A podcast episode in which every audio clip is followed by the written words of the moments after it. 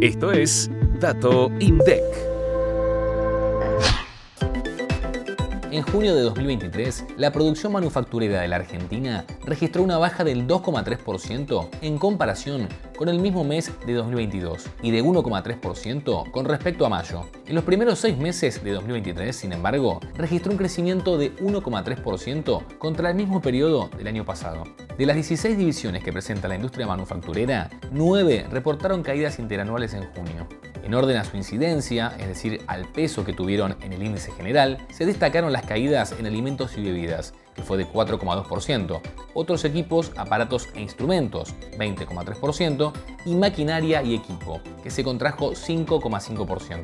El índice de producción industrial manufacturero incluye la totalidad de las actividades económicas que conforman la industria manufacturera y su cobertura geográfica abarca todo el territorio argentino.